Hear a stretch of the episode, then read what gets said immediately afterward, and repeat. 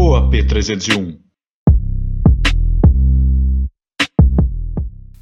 E aí, galera, sejam muito bem-vindos ao podcast da P301. Meu nome é Carlos Augusto. Eu sou Edu Mota. Estamos aqui no Outubro Rosa e hoje Mês a gente importantíssimo. tem importantíssimo e a gente tem uma convidada também para lá de especial, Kátia Teobaldo, que vai aqui contar um pouquinho da história dela.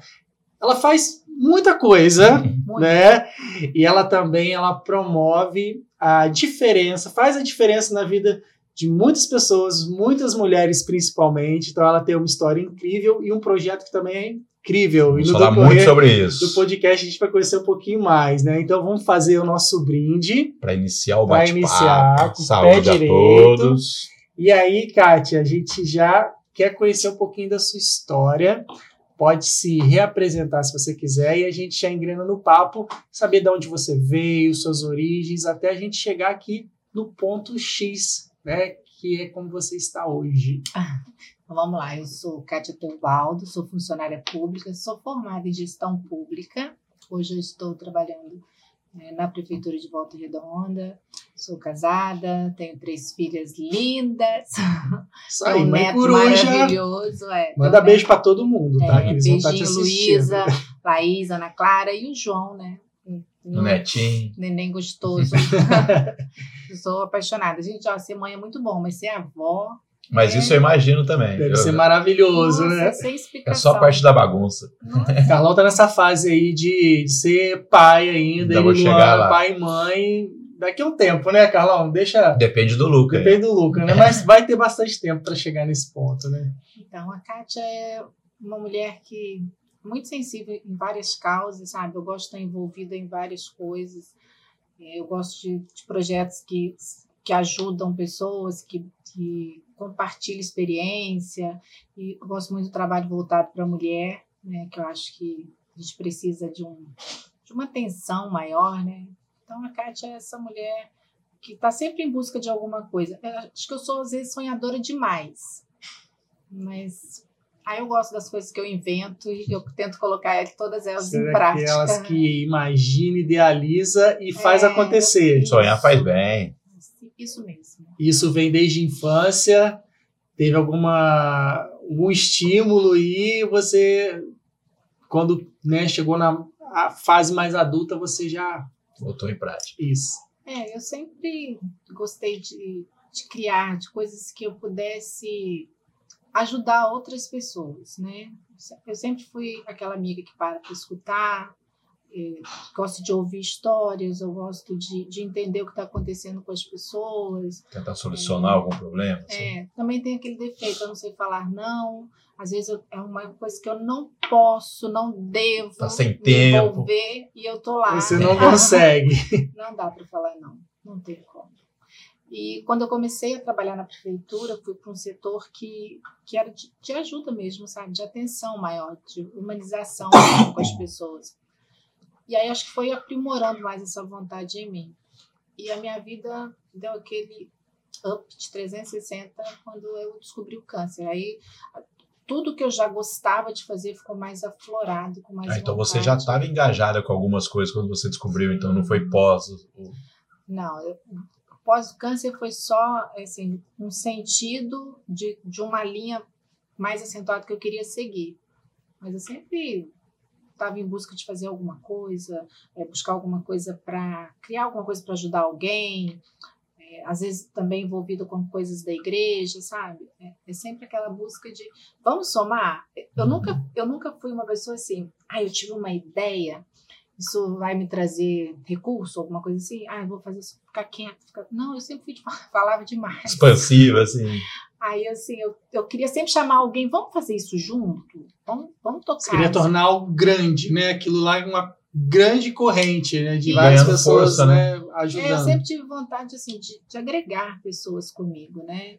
Eu nunca tive um sonho só meu. né? Eu sempre quis é, que esse sonho, qualquer fosse o segmento, ele tivesse oportunidade de ter mais pessoas comigo. É, Acho que é porque eu não sei fazer nada.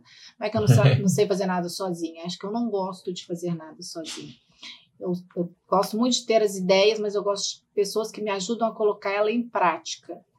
Não adianta ter só a ideia, né? Você tem que ter Uhum. pessoas que Compartilhar vamos é tão fazer, bom. Vamos, vamos fazer, entendeu? Acho que também eu tenho um pouquinho de TH. Às vezes eu tô assim, no nível hard de fazer e depois tem hora que eu tô lá prostrado. Meu Deus, agora o que eu faço? Mas aí você tem essas pessoas que você um cativa que apoio, te né? puxam Por isso junto. que eu não né? consigo fazer sozinho. Ou, ou elas no nível lá. hard você que puxa essas, pessoas, né? É, Mas acaba sendo ser. uma troca ali. Exatamente. Bacana, né? E aí, assim, você não parava, fazia de tudo um pouco. E a gente sabe, né? Às vezes essa questão, assim, a, a saúde, apesar da gente cuidar, a gente até ter o diagnóstico, como é que era isso? Você se preocupava e fazia o autoexame preventivo ou só depois que isso ficou mais aflorado para essa atenção? A gente se preocupa, acho que é natural em qualquer pessoa, a gente se preocupa, mas não é aquela atenção é, de- quando você descobre que tem um, um câncer e vai, agora eu vou cuidar o máximo que eu puder. Não, não era, é bem tranquilo, sabe? Fazia uma vez por ano, não tinha uma data certa, mas eu sempre fui de prestar muita atenção no meu corpo. Isso hoje eu falo para todas as mulheres. O seu corpo ele dá sinais, então conheçam o seu corpo fazer exame é importante, é, to- fazer o toque é importante, é, mas se conheçam, porque a gente, a gente sabe. E o Quando corpo surge algo diferente, é, né? a gente sabe, mesmo que aquilo não te cause dor, mesmo que aquilo não te cause um incômodo, você sabe que algo ali não tá, não tá certo, né? Parece que é aquele sentido que vem na hora que precisa. Então eu, eu sentia que algo não estava legal né, comigo. Foi quando eu comecei a prestar mais atenção no meu corpo. E quando você teve né, o, o diagnóstico, como é que foi esse processo de receber a notícia, de levar a notícia e ter que lidar com isso? Então, até a descoberta assim, foi algo muito incomum do que acontece. É, eu, fui, eu tinha ido fazer um Você preventivo. não estava desconfiada de nada. Não, absolutamente nada. Eu fui fazer um preventivo, aí no exame deu no preventivo tudo normal. E o meu médico falou assim: Ah, você tá, tem um nódulozinho aqui, mas não se preocupa, não, que isso é cisto sebáceo. Procura um, um dermatologista. Aí saí de lá, fui procurar um dermatologista. Aí, aí o primeiro que eu fui falou: Não, fica tranquila, isso é realmente um, um cisto sebáceo. Fui num- outro que falou a mesma coisa. Não, não é nada. Três falando a mesma coisa. né? Três não, cinco Cinco. passei por cinco com, o mes com a mesma fala. É, não é nada e tal. Eu tinha feito mamografia, não acusou nada. Tinha feito ultrassom, não acusou nada. Mas parecia que tinha alguma coisa lá dentro de mim que falava assim: é, não é, tem, olha mais. E um dia, assim, conversando com um médico, que é um reumatologista, ele falou para mim, eu, comentei com ele, falei, doutor, eu tô com um cistozinho no seio, pequenininho, ele é quase imperceptível no, no toque. E o médico falou que é cisto sebáceo. Ele falou assim, nasceu com você? Eu falei, não. Aí eu falei, falei, não. Eu falei, e ri. E ele falou assim, então, tira. Nossa, aproveita que você já está aqui na clínica, o dermatologista, o cirurgião dermatologista está ali, vai lá no consultório dele, fala com ele, vê se ele tira de uma vez. Meio que uma conversa informal, assim. E eu tirei um, um tumor é, dentro de um consultório médico. Ele, eu falei com ele, eu comentei, ele falou: ah, não, vamos tirar, é, rapidinho. Aí deu é, aquela anestesia ali no local, né? Abriu, tirou. Só que acho que quando ele tirou, ele deve ter visto assim: isso aqui, cisto, sebáceo, não deve ser, né? Não é desse jeito. Mandou para biópsia. E para mim era natural mandar para uma biópsia, né? Uhum. E ele foi e mandou aquele resultado, aquele é, Nódulo cistozinho, né, uhum. para biópsia. 30 dias depois, isso foi numa sexta-feira, no dia 3 de junho. Sexta-feira, final de expediente, foi o ano? 2011. É, final do expediente, eu saindo do trabalho, eu trabalhava na própria clínica, né, onde eu tinha feito, e o médico falou assim. Aí eu fui, passei pela, pela recepção, dei tchau para as meninas, falei: não, eu tô com pressa, minha filha tá lá embaixo me esperando. E a minha filha, nesse, nesse ano, ela estava esperando, me esperando, porque eu ia com ela no Detran para ela tirar a identidade, para ela ia fazer, prestar o Enem. Aí eu quando eu tô saindo no elevador, o rapaz do laboratório estava entrando com os resultados, né? que ele, Uhum. toda semana ele entregava. Aí eu brinquei com ele, falei assim: ah, não vai passar, né? Fiquei fazendo, não vai passar, só se me entregar meu resultado. Aí ele falou: e pior que seu resultado tá aqui mesmo. É, vou te entregar. E foi, me entregou. Eu voltei, né, do elevador, não entrei, ele pegou. Aí quando eu tô saindo assim, sabe quando você pega algo natural e abriu o exame? Nenhuma É, Lê por ler. preocupação, assim. Zero. Vamos ver o que, que Zero preocupação. E eu pego e leio assim, carcinoma ductal infiltrante. Aí aquilo me chamou atenção, eu dei aquela parada. Eu já, assim, trabalhando numa clínica médica, tem coisas Você já que tem noção já mais de alguns termos, Alguns né, de jargões, algumas coisas. É, informações. Aí nisso estava vindo uma enfermeira, eu falei assim, Vange, é, o que, que é isso aqui? Aí ela falou assim, ah, isso aí é um, é um câncer. É, isso é um câncer. De quem que é? Eu falei, é meu. Ela achou que você Nossa. tava de outra pessoa. Assim. Aí ela, sabe, ela me olhou, ela, Kátia, como que você faz eu falar uma coisa dessa? Isso, eu, eu entrei de um corredor no outro, assim, acho que igual um The Flash, sabe? Chorando já. É impressionante como que você vai de uma tranquilidade ao choro e, e um Vai ao extremo. segundo, né? Aquilo, me- aquele desespero, eu passei voado no outro corredor, fui até onde era administração. Nisso, o doutor André estava vindo na, no- né, na minha direção e ele segurou meu braço. O que, que foi? O que, que aconteceu com você? Eu falei, eu tô com câncer. Olha. Aí, que isso, menina? Pegou meu papel da minha mão olhou e falou: não, vamos ligar pro laboratório, vamos saber se isso aqui tá certo, vamos pedir uma revisão de lâmina, aquele desespero. Nem lembrei que a minha filha estava lá embaixo me esperando. É porque o, o- a, O a informação, outro, o né? choque É foi isso. muito grande. Aí, chorando, começaram a. Vou ligar pro seu marido para ele vir te buscar, que você não tem condição. Foi aí que eu lembrei dela. Falei, minha filha tá lá embaixo me aguardando, não deve estar entendendo nada, o caminho demora. Só, só demorando. né? Aí, nisso, eh, ligaram pro laboratório, eh, perguntaram, conversaram com o médico que deu o laudo, falou que não, tá tudo certo e tal, não sei o quê. E aí, os, os médicos que me deram o resultado de que não era nada, eh, eles Se não assustaram conseguiam entender, ali, né? Ainda porque- mais por ser com e, você por eu- ali. e também por eu ter o resultado de mamografia e de ultrassom que não tinha dado nada. Aí ninguém entendia nada, nisso chegou, a minha filha veio, meu marido, enfim, aquela confusão toda, fui para casa. Mas ligou eles falando já alguma coisa não? Falou, não, vem não, aqui só falaram, buscar. vem aqui, porque ela não tá passando bem. Quando chegou, conversaram com ele, eu só chorava, gente. É assim, eu tenho uma, uma lembrança assim de uma cena que, onde eu só chorava. Eu não sei o que, o que eu fiz quando eu saí da sala da administração e fui pro carro. É, Esse parece Se que apagou perdeu, da né? minha mente completamente. Eu sei que eu entrei, eu não quis sentar na frente, eu sentei atrás no carro e eu fui chorando. A gente passou pela, pela pelo Detran né? Porque vamos, vamos para casa, depois a gente faz. Eu falei, não, tem que ser hoje, hoje é o último dia dela fazer a identidade, senão ela não faz o Enem, que ela precisa da, da identidade. Uhum. Aí só que já tinha fechado. A gente estava tão é, desnorteado, todo mundo, que a gente não se atentou nem pela hora. Já estava anoitecendo e eu querendo ir no Detran fazer a identidade dela, né? Que era cinco e pouca hora que eu tava, Uhum. peguei o resultado. Aí fomos para casa e a, a preocupação. A Luísa precisa fazer o Enem, a Luísa não tem identidade, como que eu vou fazer? E, e aí eu comecei, eu liguei para um. Comecei a, liguei para uma tia que era enfermeira, liguei para um monte de gente, eu quero, estou com câncer, liguei para minha mãe, comecei a chorar, falando que eu ia morrer, não sei o quê. Enfim, passei um final de semana igual um, um cachorrinho quase. Você entra num looping assim, né? É, igual um cachorrinho morrendo de medo, assim, apavorada, o que, que vai acontecer comigo, como vai ser. E eu não tinha como é, fazer exame nenhum, não tinha como ir no médico, era final de semana. Então eu, eu vivi aquele luto intenso, né? Final de sexta-feira, sábado e domingo.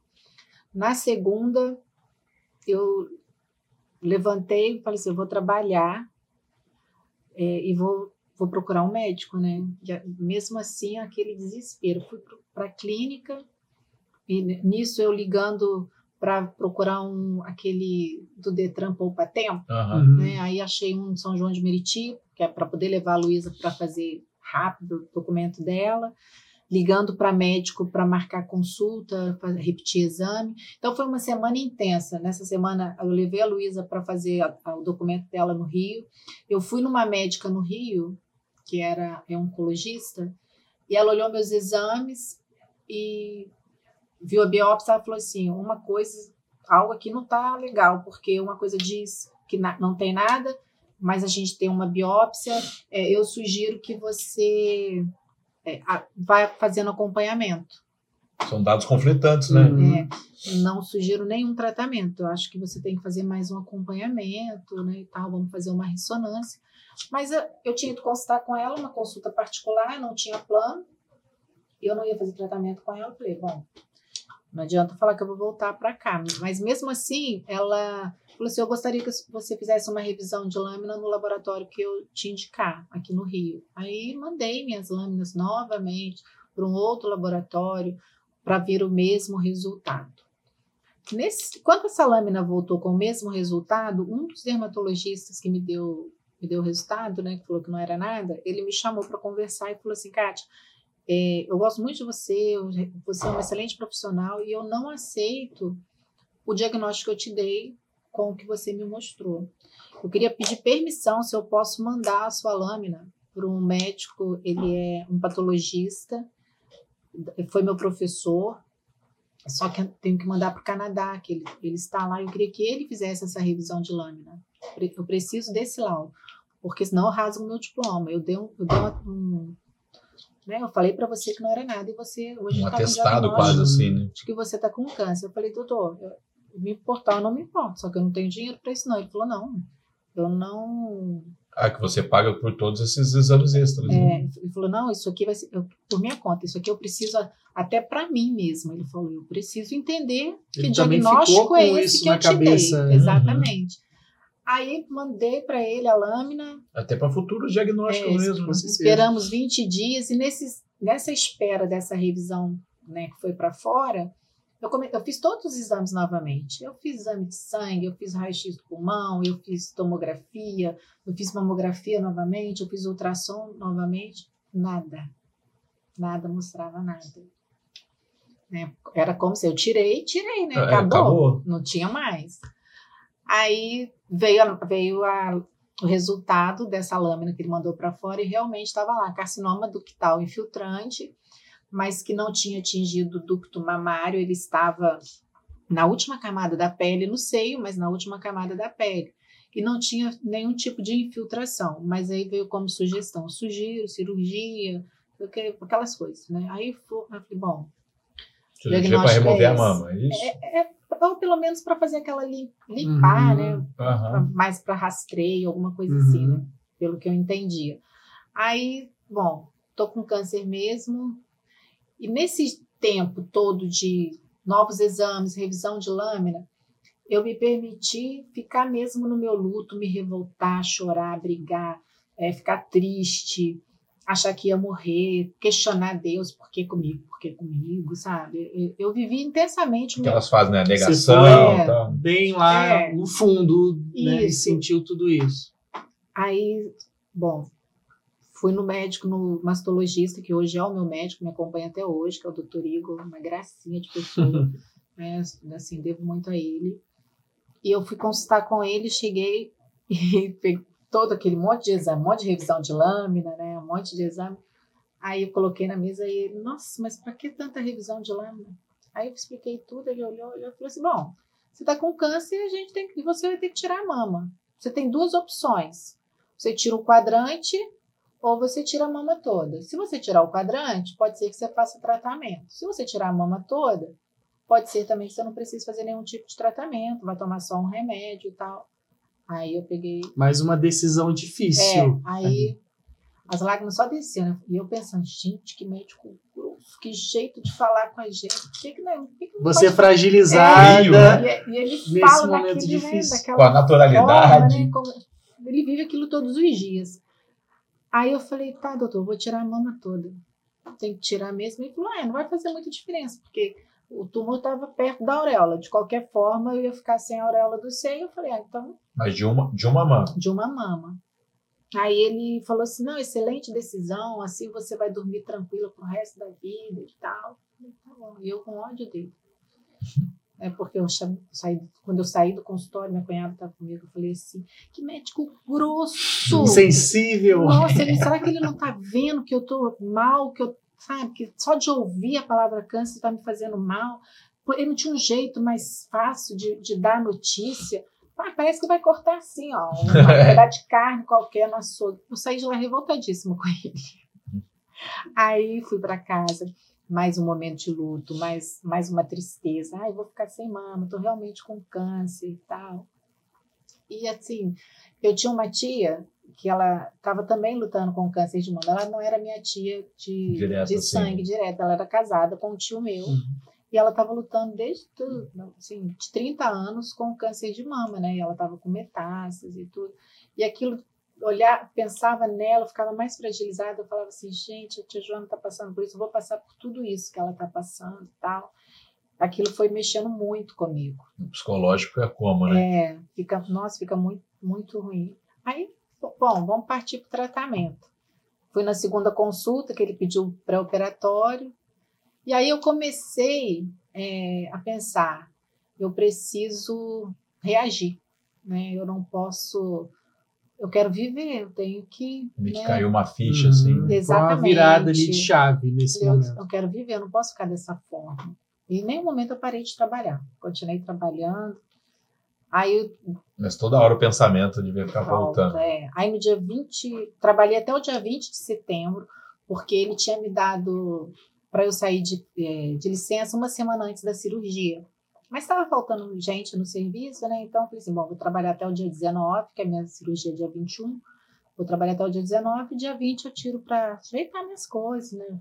Ficar quietinha também, dentro né? de casa e tal. Só que a minha abençoada da minha chefe na época eh, não deixou eu, eu ficar o dia 20. Ela falou, não, vem trabalhar, porque a gente tá, tá faltando gente.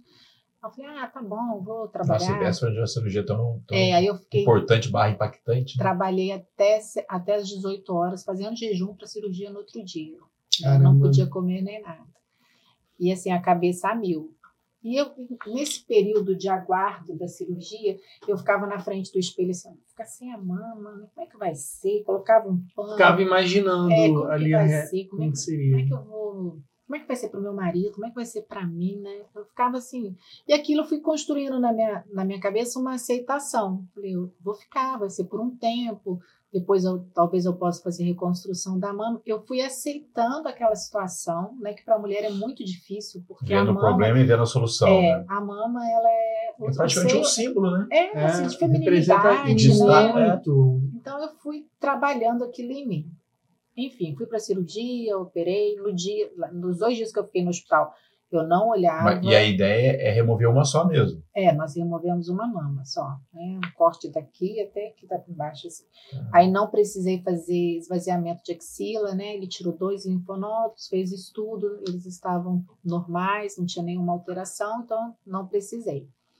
Aí fez, foi uma cirurgia assim muito tranquila.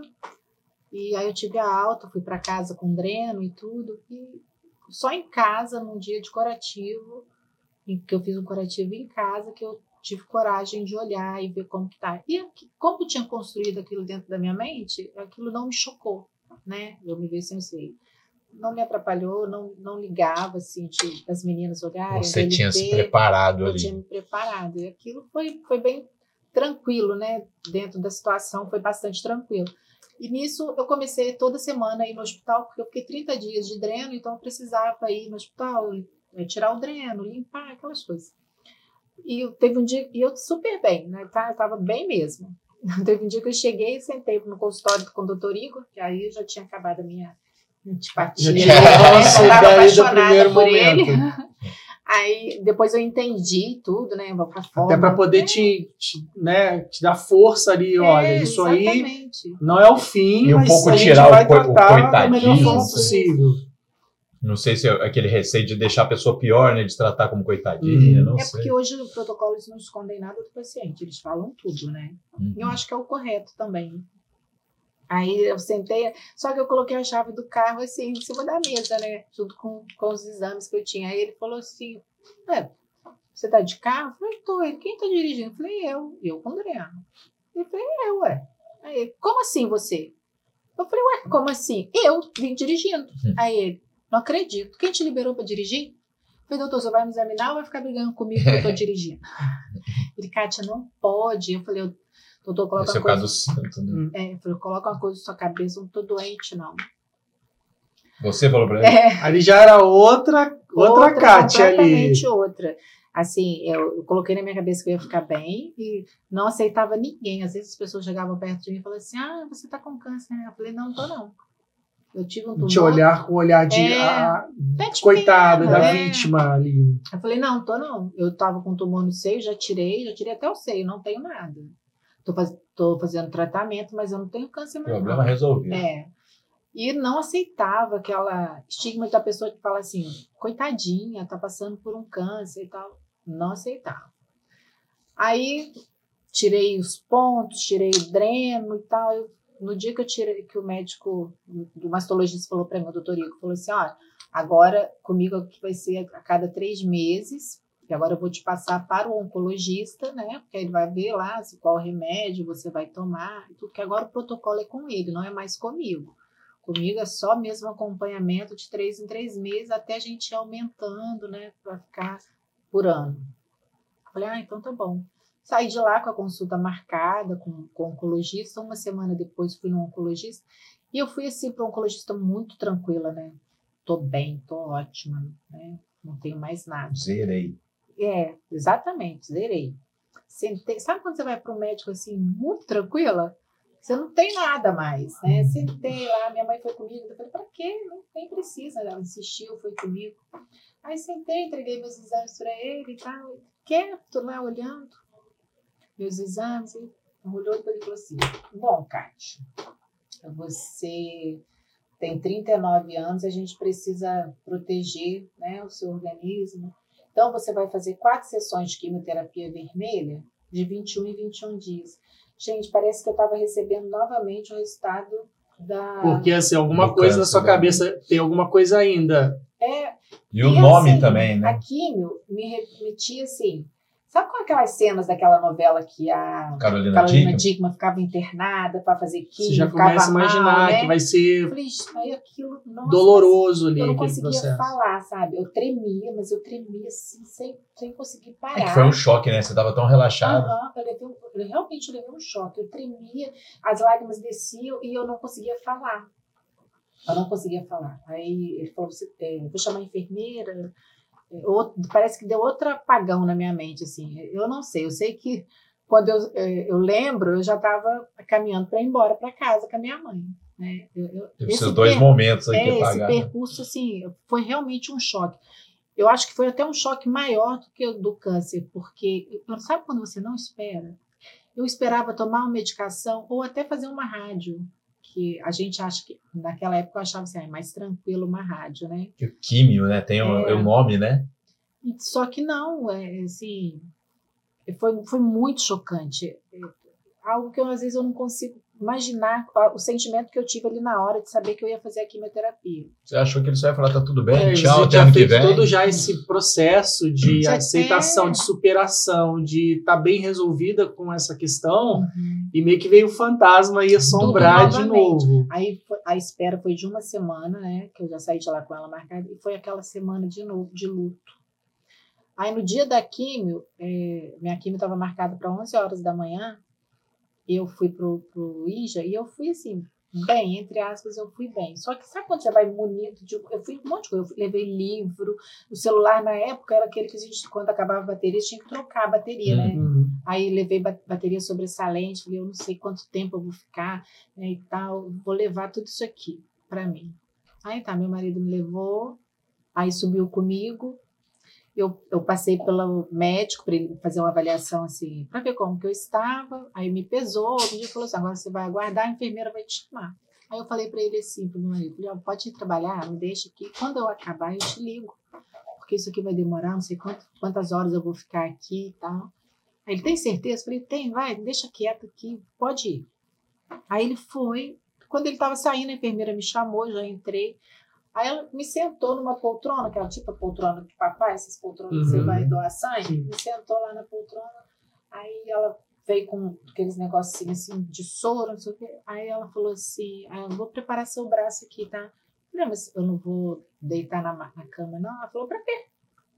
Eu falei, eu não sei, ué. eu achei que eu ia ficar deitado por causa do tempo. Ela, não, relaxa. Aí conversou comigo. Ela falou, olha, você vai tomar esse frasquinho aqui, um desse tamanho, assim, sabe? De plasio, depois você vai tomar essa química aqui vermelha, outro negocinho desse tamanho assim, e depois você vai tomar o soro, que é vai limpar, para limpar a sua veia da medicação. Tá? Aí eu vou fazer aqui, sua veia, qualquer coisa você me chama. Aí tomei o plasio, tomei a química, tomei o soro, 40 minutos, acabou. Você tá preparado para então passar o dia você, assim, né, criou toda é. uma preocupação. 40 minutos. Aí ela veio, tirou, falei, ué, mas já acabou? Ela falou, já. Eu falei, eu tô liberada? Ela falou, tá. Se você estiver bem. Falei, aí ela falou, você tá bem? Eu falei, tô, não tô sentindo nada. Ela falou, não, então tá liberada, você pode ir embora. Eu falei, como assim, gente? Eu pensando, como assim eu tô liberada? Mais uma surpresa, né?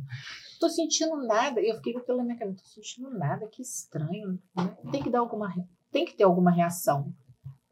Aí fui pro. saí do IJA e fui liguei para ele, pro meu marido. Falei, aí quando ele atendeu, ele já atendeu assim: o que, que foi?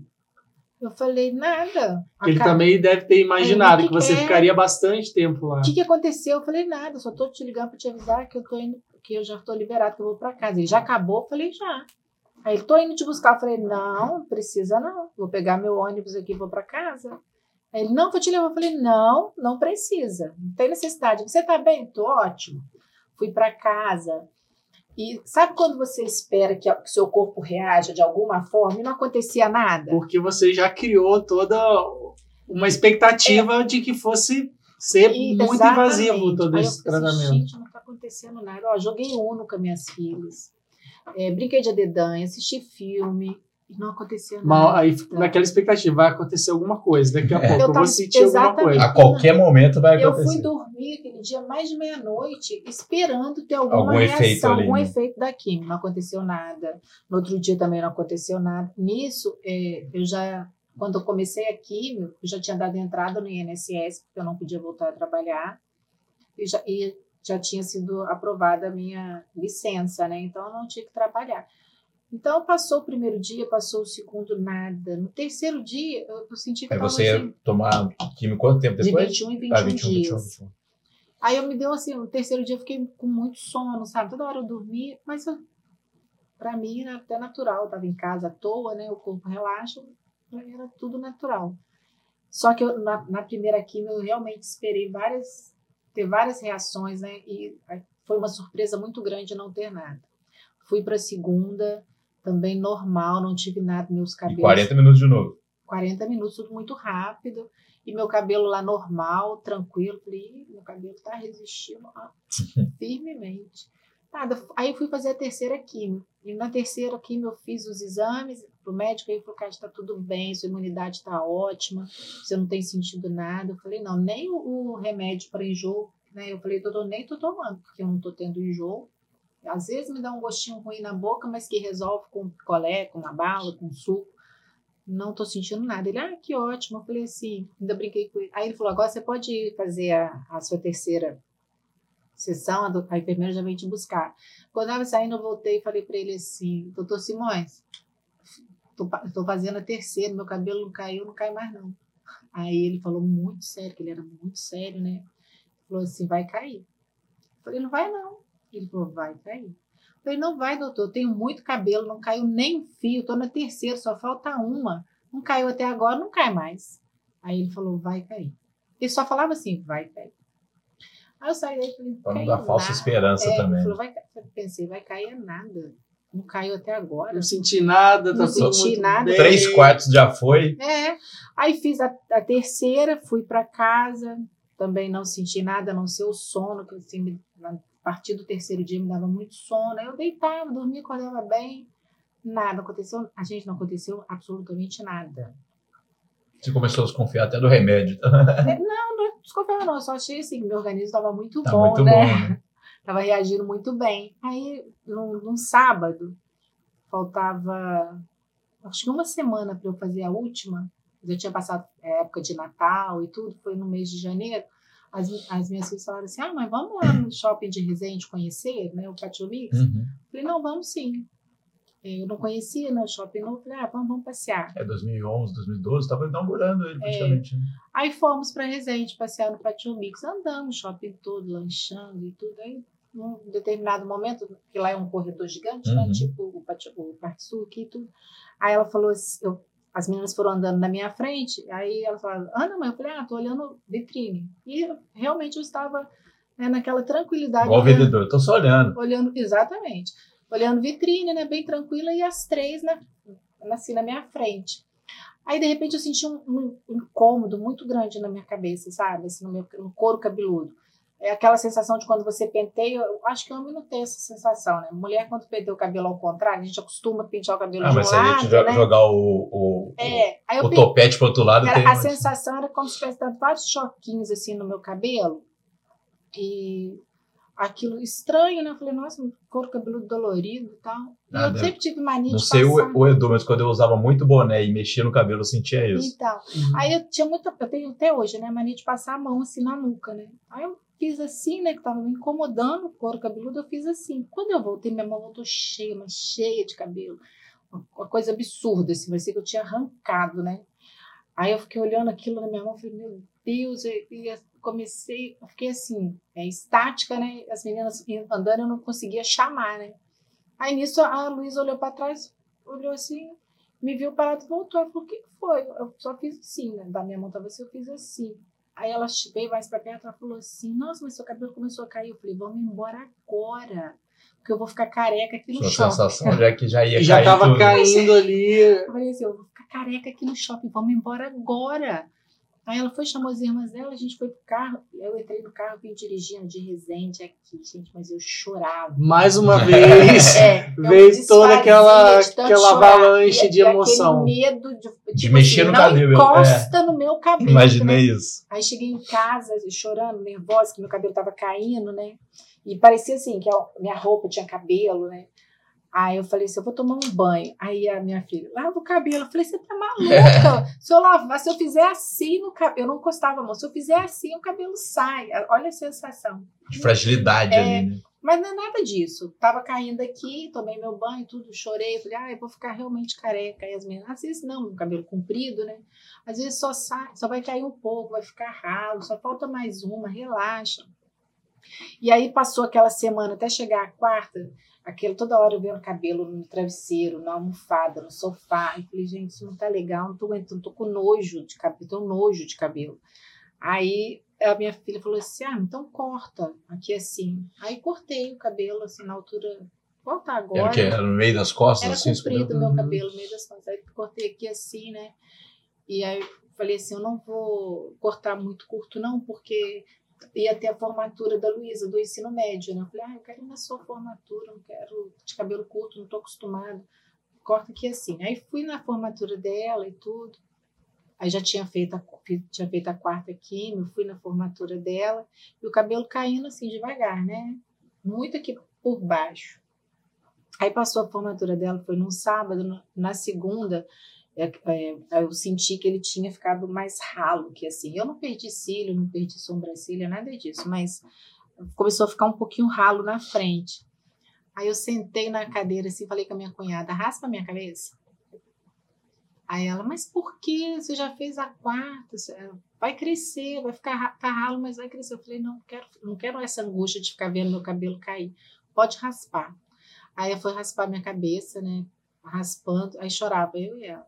né? Mas assim, eu já estava mais conformada com a Ah, Aí questão lembra do- bastante a cena da Carolina Dickman mesmo. É, já estava assim mais conformada com a questão de ficar sem cabelo. Aí raspei minha cabeça.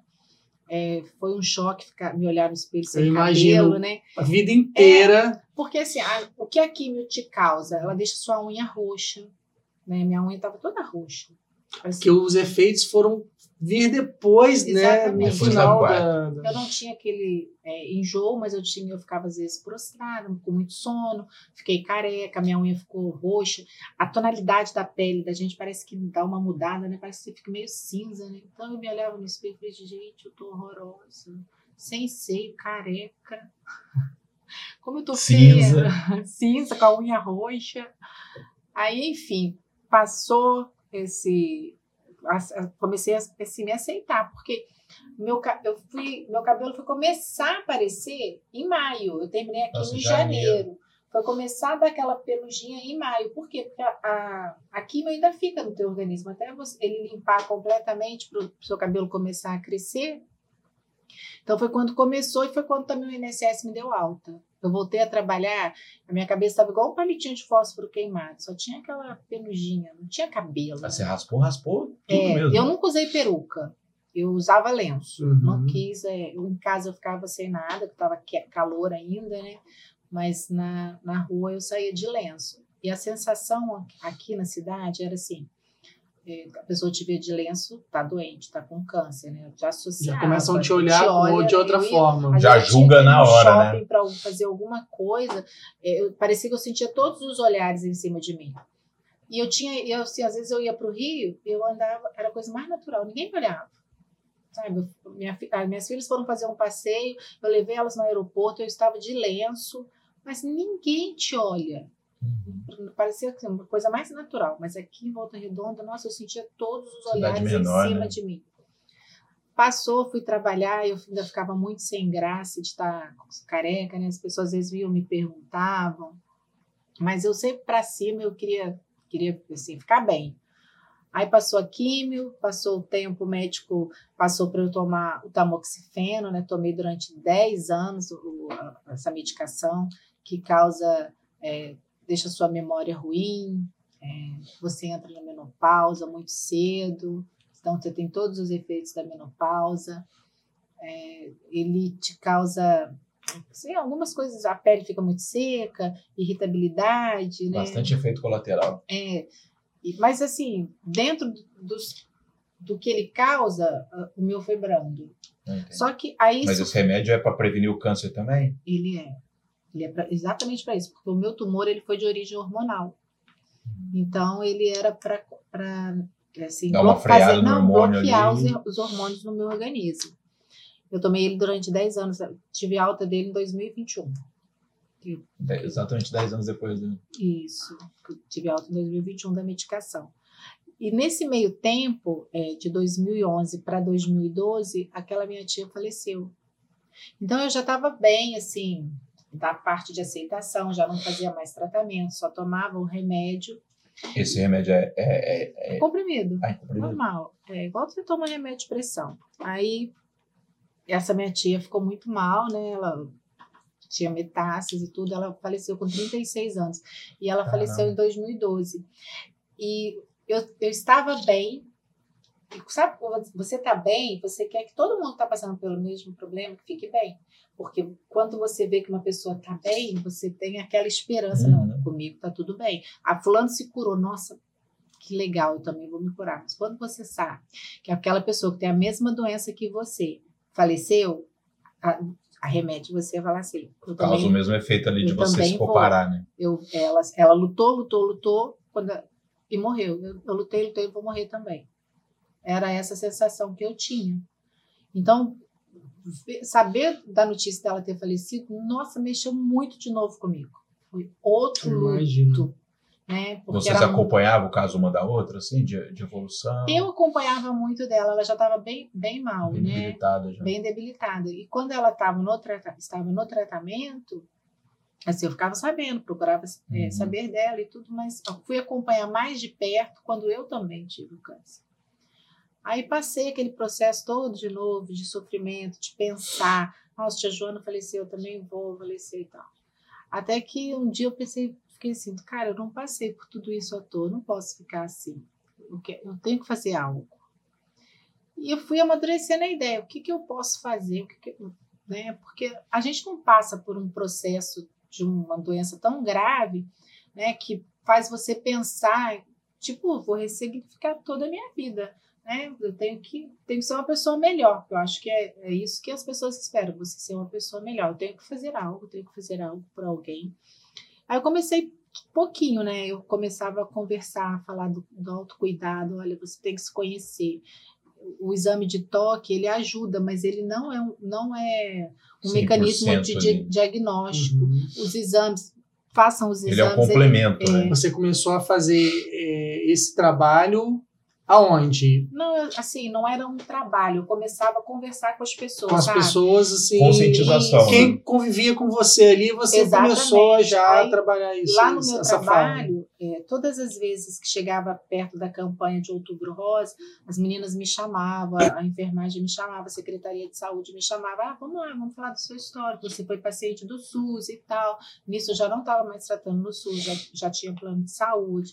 Vamos começar a falar, fala sobre o seu, dá seu depoimento, fala da sua história e tal.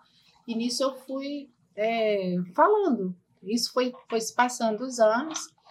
E quando foi em 2016, é, eu conheci, na, eu comecei a acompanhar, me chamou muita atenção a- o Instagram da Fabiola, da Fabiola Ito. Até então você não, Não tinha um contato e não tinha, contato. ah, esse, essa conversa com outras Não, mulheres não. que também estavam passando pela mesma situação. Não, as, as minhas conversas eram assim, de trabalho mesmo. Aí eu, às vezes me chamavam para uma roda de conversa. Ah, vem cá, fala do seu caso. E bem pontual, você né? tratou pelo SUS e tudo. E quando eu tinha oportunidade, que eu sabia que alguém estava passando por algum problema de saúde ou câncer, eu, eu ia lá e falava, independente se é o câncer de mama. Eu ia lá e falava, olha, tu tem que fazer exame, tem que se cuidar, a gente tem que se conhecer, tem que ouvir, o corpo dá sinais. Eu sempre procurava falar. E nisso eu conheci o trabalho da Fabiola na internet. E eu fiquei Por apaixonada. acaso, assim. É, apa- eu comecei a seguir ela, porque eu ficava apaixonada nas fotos dela. Hum, porque Maravilhosa, Fabiola. ela tinha um trabalho que chama Mulheres Incríveis, Não, né? e Tem a roupa que produz, tem tudo. É, né? ela, ela é assim muito boa no que ela faz. Então eu comecei a acompanhar muito, muito mais de perto e atento o trabalho dela, que ela, quando ela esse projeto que Mulheres Incríveis, ela fotografava mulheres na sua fase de transição, né, da maturidade para maturidade, né, da juventude para maturidade, Ah, de não sabia que tinha começado assim, é, não. não, então, de, de aceitação, né? Da mulher se aceitar na fase madura. E eu ficava apaixonada nas fotos dela. Falei, gente, que trabalho incrível, que ela é, ela é super criativa. Uhum. Ela é. Aí aquilo começou a, a mexer na minha cabeça. Falei, ah, eu vou tentar fazer contato. E fiz contato com ela através do, do Facebook, no, Fe- no Messenger, falando do trabalho dela. Falei, ah, vamos tomar um café, né, e tal. Eu, eu tô com umas ideias, vamos conversar. Aí ela topou, aí fui conversar com ela. Aí a gente eu falei, ah, eu queria muito fazer algo para as mulheres, né, dentro do Outubro Rosa é, algo que fale da superação, não queria ficar falando da doença, né? Aí ela falou, nossa, a ideia é fantástica. Eu falei, vamos fazer dentro do trabalho que você já faz, né? Gente, você já tem um trabalho consolidado, conhecido. É, vamos só caminhar ele para o Outubro Rosa. De virar o Ah, foco, assim. né? É, aí ela achou a ideia bacana, ela falou, cara, é, é isso, é, a gente vai ajudar as pessoas e tal. Aí, como ela já tinha esse trabalho, esse projeto com mulheres, né? Aí eu falei com ela, que nome que a gente ia dar, né? Aí a gente ficou pensando, falei, Fabio, a gente não tem que mudar nada não, você já tem esse Mantém trabalho. esse Já nome tá você já criou, poderoso. É, eu falei, você já criou esse trabalho, né? Ele já existe, você já Uhum. idealizou ele completamente. Vamos só focar ele no, no mês de outubro Uhum. para o outubro rosa. E assim a gente fez. O primeiro ano da, da exposição, 2018, é, foi um ano assim é, muito especial para gente, sabe? Porque foi um ano realmente de exposição, assim. É, tudo que estava retratado ali era só superação, era fotos, né? É, e aí a Fabiola escreveu um livro, né? Um livro de relato dessas mulheres. A gente teve 30 modelos e aí nasceu um livro com t- 30 livros, né? Que a gente não tinha recurso para fazer mais, né? E a exposição foi feita lá no Zé Arbex, ficou o mês de outubro todo lá, teve quase 6 mil visitações, foi, foi muito bacana. Mas foi um trabalho assim, de exposição de foto de mulheres com câncer de mama. Aí fizemos em 2019, aí já entrou né, a Unimed, também fez lá, Parceira, né? parceira. 2020 com a pandemia também, 2020 2019 foi com o Edu, não foi? Foi, eu trabalhei acho, acho que uns dois ou três anos com a Fabiola. É. Mas eu acho que eu participei de todos, que eu entrei em 2019, eu entrei em setembro. Sim. Então, aí logo veio aquela exposição linda de projeção, né, do lado de Uhum. fora de 2021. Só que aí ela deixou de ser é, um trabalho só de fotos de exposição, sabe? A Fabiola tinha muito isso. Ela, ela queria Ampliar mesmo, né? É, ampliar, mas ela.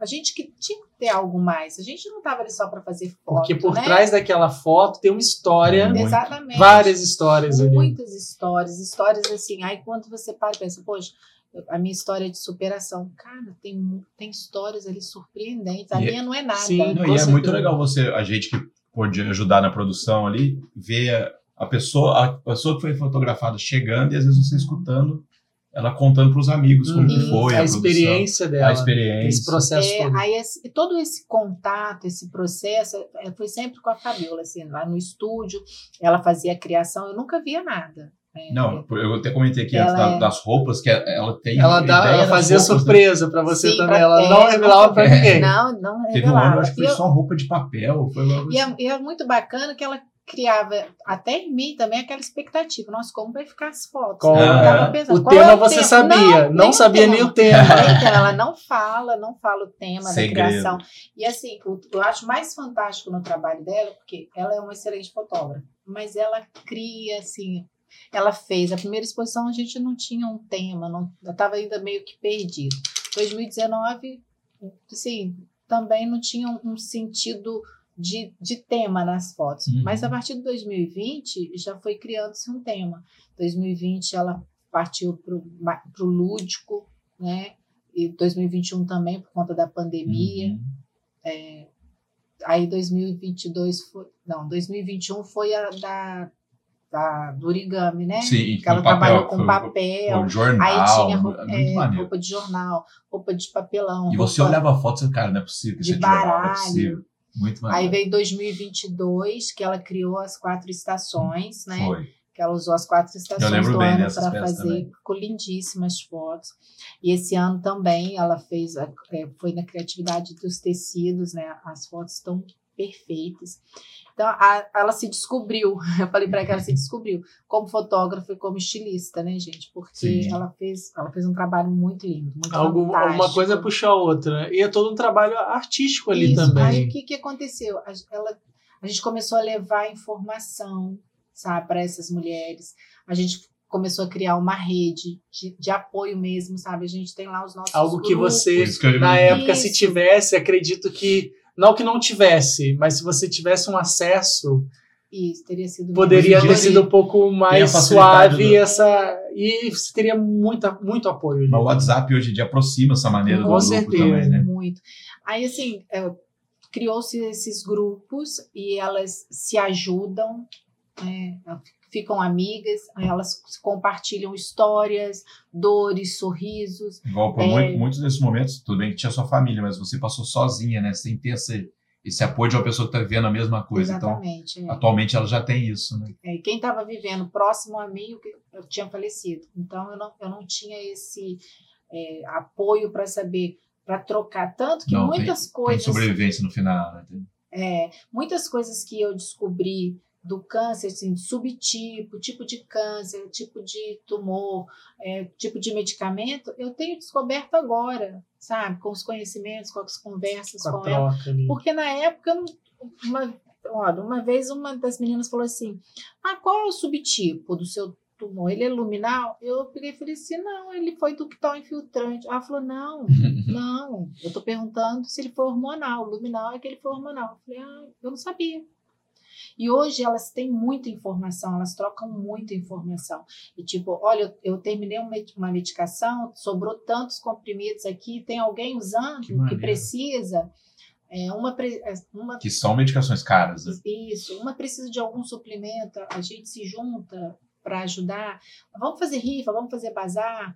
É, preciso de exame, vamos ajudar, vamos, vamos nos unir, vamos ajudar no tal exame, sabe? Então, criou-se assim, aquela rede de Ficou apoio. muito maior. Deixou Uhum. de ser só é, o Mulheres Incríveis no Outubro Rosa, ele deixou de ser um, um projeto de fotos de mulheres com câncer e passou realmente a ser um, um trabalho, uma um rede de propósito ainda mulheres com maior. propósito. É, as fotos é só aju- ajuda a divulgar ali mesmo, né? Trazer o Isso, empoderamento Que é a e tal. coisa da beleza, Foi né? um A gente marco ali. É, porque elas, você- assim, vocês precisam ver o rosto de cada uma quando elas estão ali é, falando das suas dores e depois elas se veem aquela mulher forte, bonita, sabe?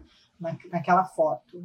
é, é, É outra muito- coisa. é- eu é lembro que legal, quando legal. eu trabalhei junto com a Fabiola para viabilizar justamente isso, eu olhava as fotos, eu ficava encantado, mas também eu ficava imaginando, caramba, que história tem aí por trás É dessa porque, foto? até para o pessoal saber quem não viu, embaixo a gente colocava o nome, Sim, né? Da o pessoa tinha pequeno um O que, que essas né? mulheres elas frase passaram? que ela gost- tinha- o- Isso. Quais são as dores e a- as lutas, as vitórias ali, ali tinha muita coisa ali que mexia muito comigo. E depois você vê elas bem na exposição ali, né? Exatamente. E elas ficam tão felizes, sabe? É, elas vivem cada dia aquele, aquele mês de outubro que deixou de ser aquele, nossa, para falar de câncer. Não, ele fala histórias de vida real, dores sim, sabe? Mas muitas alegrias que elas vivem também. Quando, quando a gente fechou né, a data para conversar com você, eu estava até lembrando.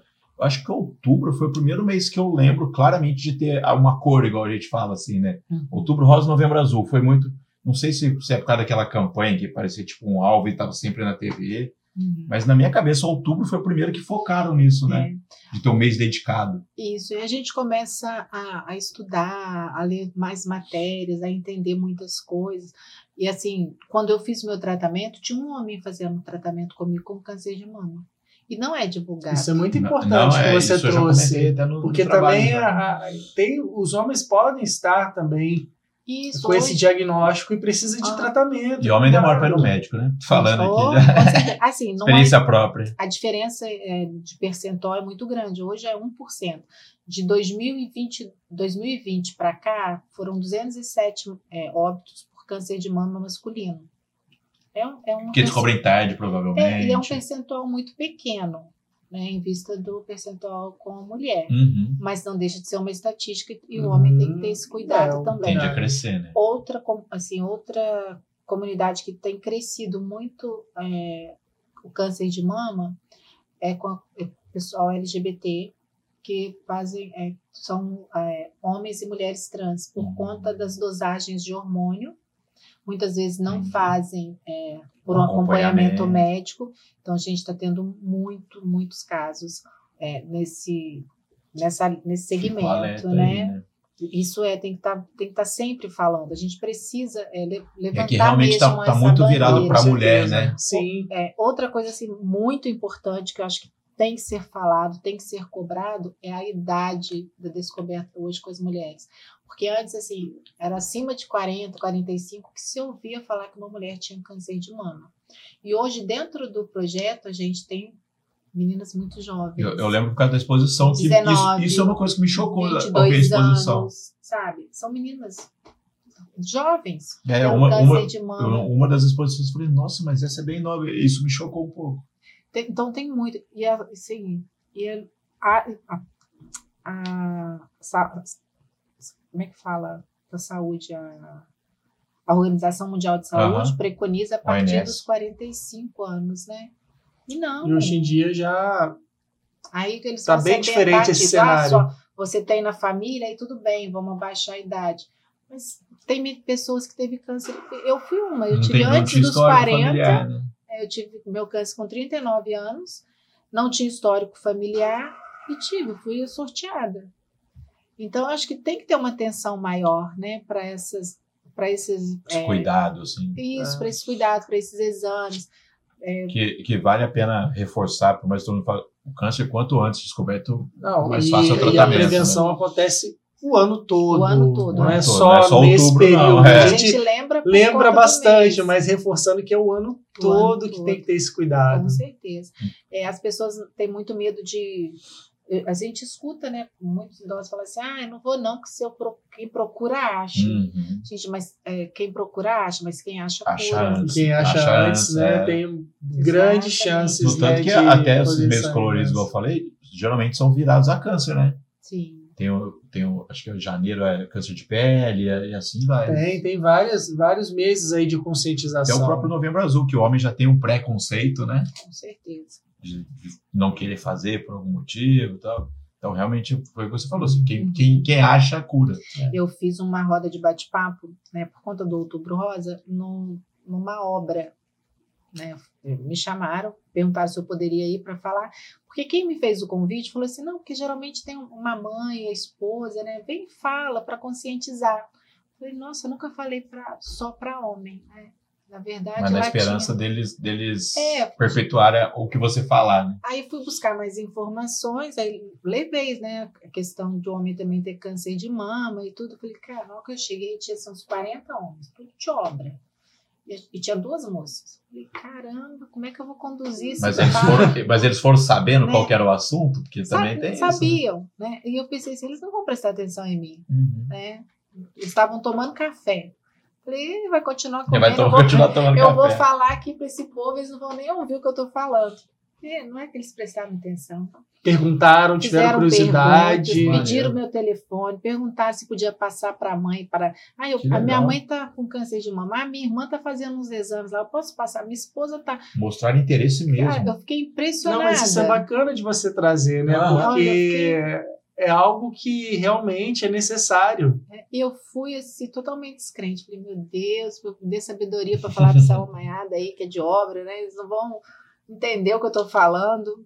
Mas olha, foi, foi muito bacana. E é muito, Muito assim, interessante você trazer isso, porque são pessoas que conhecem pessoas que Isso. estão passando por isso ou que passaram. E eu imagino, na hora que você falou, do apoio da sua família né, durante esse seu processo, né?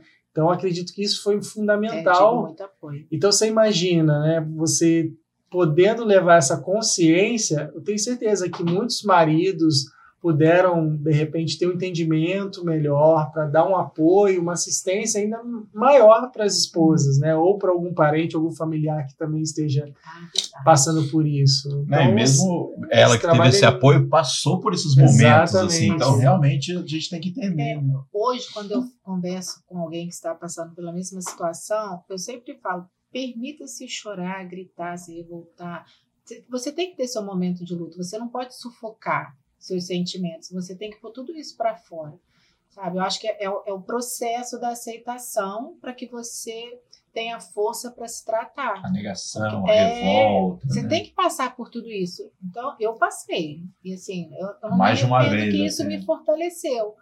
É, você precisa é, enfrentar, claro, mas se você está com vontade de chorar, chora. se Você- permita sentir Isso. para você também trabalhar essa emoção e transformar Uhum. isso em força. É, eu sempre falo assim, ah, as pessoas esperam que eu seja forte, que eu seja guerreira. Eu falo, cara, você não tem que ser forte, você não tem que ser guerreira. Você tem que ser corajosa, porque a coragem faz você enfrentar o medo, Uhum. né? Então, assim, seja pelo menos, seja corajosa. Não, eu- E quer chorar? Chora. Quer gritar? Grita. É, quer questionar, né? Você tem, tem que se permitir todas as emoções, todos os sentimentos, para você entender o que está acontecendo com você. é, até mesmo o, seu, o doutor lá, o doutor Doutor Igor. Ele também Ah. tem os momentos dele também, Isso, né? olha, o doutor Igor, ele é um amor. É, a gente fez o lançamento esse ano da, da exposição, né? A gente fe- fez uma festa para as meninas. Todo ano a gente faz, né? Para tipo abertura do outubro. E em 2018 ele acho que ele estava atendendo no consultório no horário da abertura da exposição, né? E ele chegou no finalzinho. Quando ele chegou, eu já estava hiper cansada, né? eu estava andando pelo Zé Arbex lá descalço, né? Com o sapato na mão. Aí eu fiquei todo sem graça, né? Falei, ah, mas agora, né? Já foi. Já era. Aí esse ano, a mesma coisa. Eu, assim, ele chegou com a esposa dele já no finalzinho do evento, né? Eu já tava cansada pra caramba, eu tava de salto, né? Eu falei, ah, eu vou tirar, já não vai chegar mais ninguém, quem tá aqui já me viu, eu vou tirar o sapato. Eu tirei o sapato, aí fui atravessar o salão. Quando eu atravesso o salão, quem que tá chegando? Eu falei, ah, tô, de sacanagem. Parece que ele fica ali fora De novo, com o sapato na mão, aí comecei a rir. Ele hoje virou um amigo, sabe? É, o meu oncologista que começou o meu atendimento não é mais o mesmo, porque ele foi embora para o sul. Hoje é o Dr. Rodrigo Leijoto, que, nossa, é, sem palavras para agradecer todo o cuidado que ele tem, sabe? Toda a atenção que ele tem com a gente. Não é comigo, é com qualquer um dos pacientes dele. O doutor Igor também. Hoje, assim, eu entendo como foi comigo lá atrás, né? Mas hoje eu, não tenho nada, não, não aceito nem trocar de médico. Meu plano de saúde já trocou, né? De, de Bradesco passou para Livre, mas eu não troco de médico. Eles não fazem parte, mas eu continuo com eles. porque a gente acaba criando, são 10 anos É uma tratando, confiança. né? laços, né? É, vai além do, da relação médico-paciente, né? Cria ali uma, um laço que vai Nossa, para é. sempre. De confiança mesmo. Com certeza. E Kátia, assim, para quem quiser né, ter acesso, existem, acontecem encontros periódicos, como é que funciona o projeto? Né, tá aqui na descrição, né, Carlão? Você Sim. botou aqui o- o- os arrobas, né, da Kátia, do projeto, e como que funciona hoje? Então, a gente é, tem lá o, o Instagram né, do projeto. Quem precisa conversar com a gente, quer saber alguma coisa, quer, Pode quer mandar uma falar, mensagem no inbox. manda no, no direct pra gente, ou pelo meu, ou pelo da Fabiola. A gente está sempre ali aberto para ouvir. Até as meninas que fazem parte do projeto, elas se tornam terapeutas. Elas elas ajudam a perpetuar mesmo. né? Exatamente. A gente funciona assim. A gente marca encontros, cafés, rodas de conversa entre nós, né? A gente marca, ah, vamos nos encontrar, vamos bater papo. E o tem- ano todo. né? o ano todo, a gente não perde. Mas a gente, como a gente não tem um espaço físico, né? As nossas, é, nossas, nossos encontros eles ficam assim: vamos tomar um café, vamos comer uma pizza, vamos fazer um piquenique. A gente fica nos nossos encontros assim e se torna algo bem, bem tranquilo, porque você não tem que ir num local, né? Tipo assim, ah, eu vou lá na Uma sede clínica. é, né? para encontrar, para conversar. Não, se O importante é torna, estarem se juntas. torna um, assim, um passeio mesmo, né? A Uhum. gente procura sempre estar junto. E o- a facilidade dos grupos, né, do WhatsApp, nos aproxima muito. ainda mais, né? É. Essa, essa A gente está sempre ali se falando. E é, é assim, você E, cria. pro- e como uma cria essa família. amizade, provavelmente quando vocês se juntam, às vezes vocês nem falam sobre câncer também. Não, falam sobre ninguém a fala mais É, Tirando assim a troca de, de informações, informação. os assuntos são outros. A gente não, não fala. É aquela fofoca do dia a dia. É, já viu mulher quando se junta, vira aquele clube É. de. Mas é e maravilhoso. Eu é. imagino que o astral, assim, é incrível, né? Você- acho que se você convidar qualquer uma, ou conversar com qualquer uma que já passou que esteve pelo projeto, é, é uma mudança totalmente na vida delas, até para encarar a doença.